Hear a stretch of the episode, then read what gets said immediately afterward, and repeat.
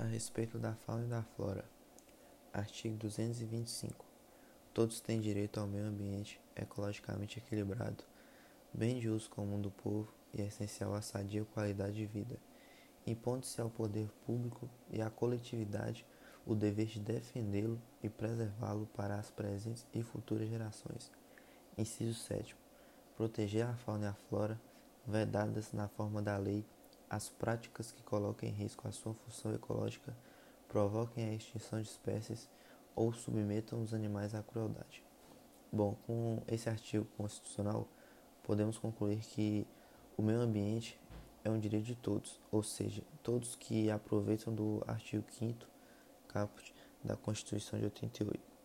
É certo dizer que o meio ambiente é, é de uso comum do povo.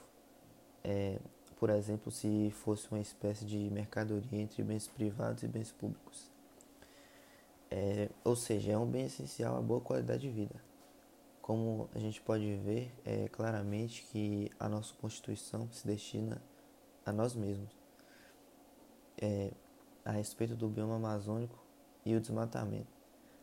Na Amazônia, perdeu em 2016 quase 8 mil quilômetros quadrados cifra 29% superior à de 2015, que no ano anterior o índice foi de 24%.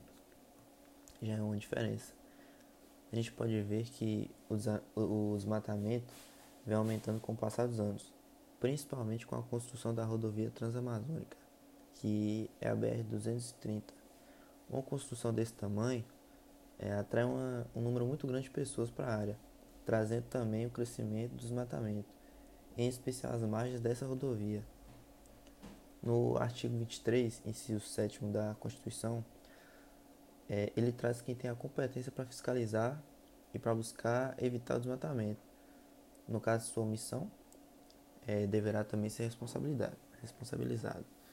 Essa prática é, é um crime que ecoa elementos do ambiente, recursos naturais, patrimônio cultural, viola o direito protegido, é passivo de punição, que vem regulado na Lei 9.605, de 13 de fevereiro de 1998, que é a Lei dos Crimes Ambientais, que determina as sanções penais e administrativas que vêm é, dessas condutas lesivas do meio ambiente.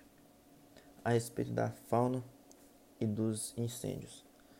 Quando falamos em incêndio, é, a gente pode citar o artigo 250, parágrafo 1, inciso 2, a linha H do Código Penal, que diz: causar incêndio, expondo a perigo à vida, à integridade física ou patrimônio de outrem em lavoura, pastagem, mata ou floresta. Pena: reclusão de 4 a 8 anos e multa. Quando falamos incêndio, é, a gente pode citar aqui o, o Pantanal que é uma das áreas que foram fortemente afetadas com, com essas queimadas, né? Isso quem pode afirmar para a gente é, é o Instituto Nacional de Pesquisas Espaciais. Só em 2020, essas queimadas no Pantanal brasileiro, elas aumentaram em 210% em relação a 2019, o que é bem impactante para quem é desinformado sobre esse assunto. A respeito dessas consequências, dessas queimadas no Pantanal. As consequências são a perda da biodiversidade, desequilíbrio do ecossistema, empodrecimento dos solos e a alteração no regime de chuvas e rios.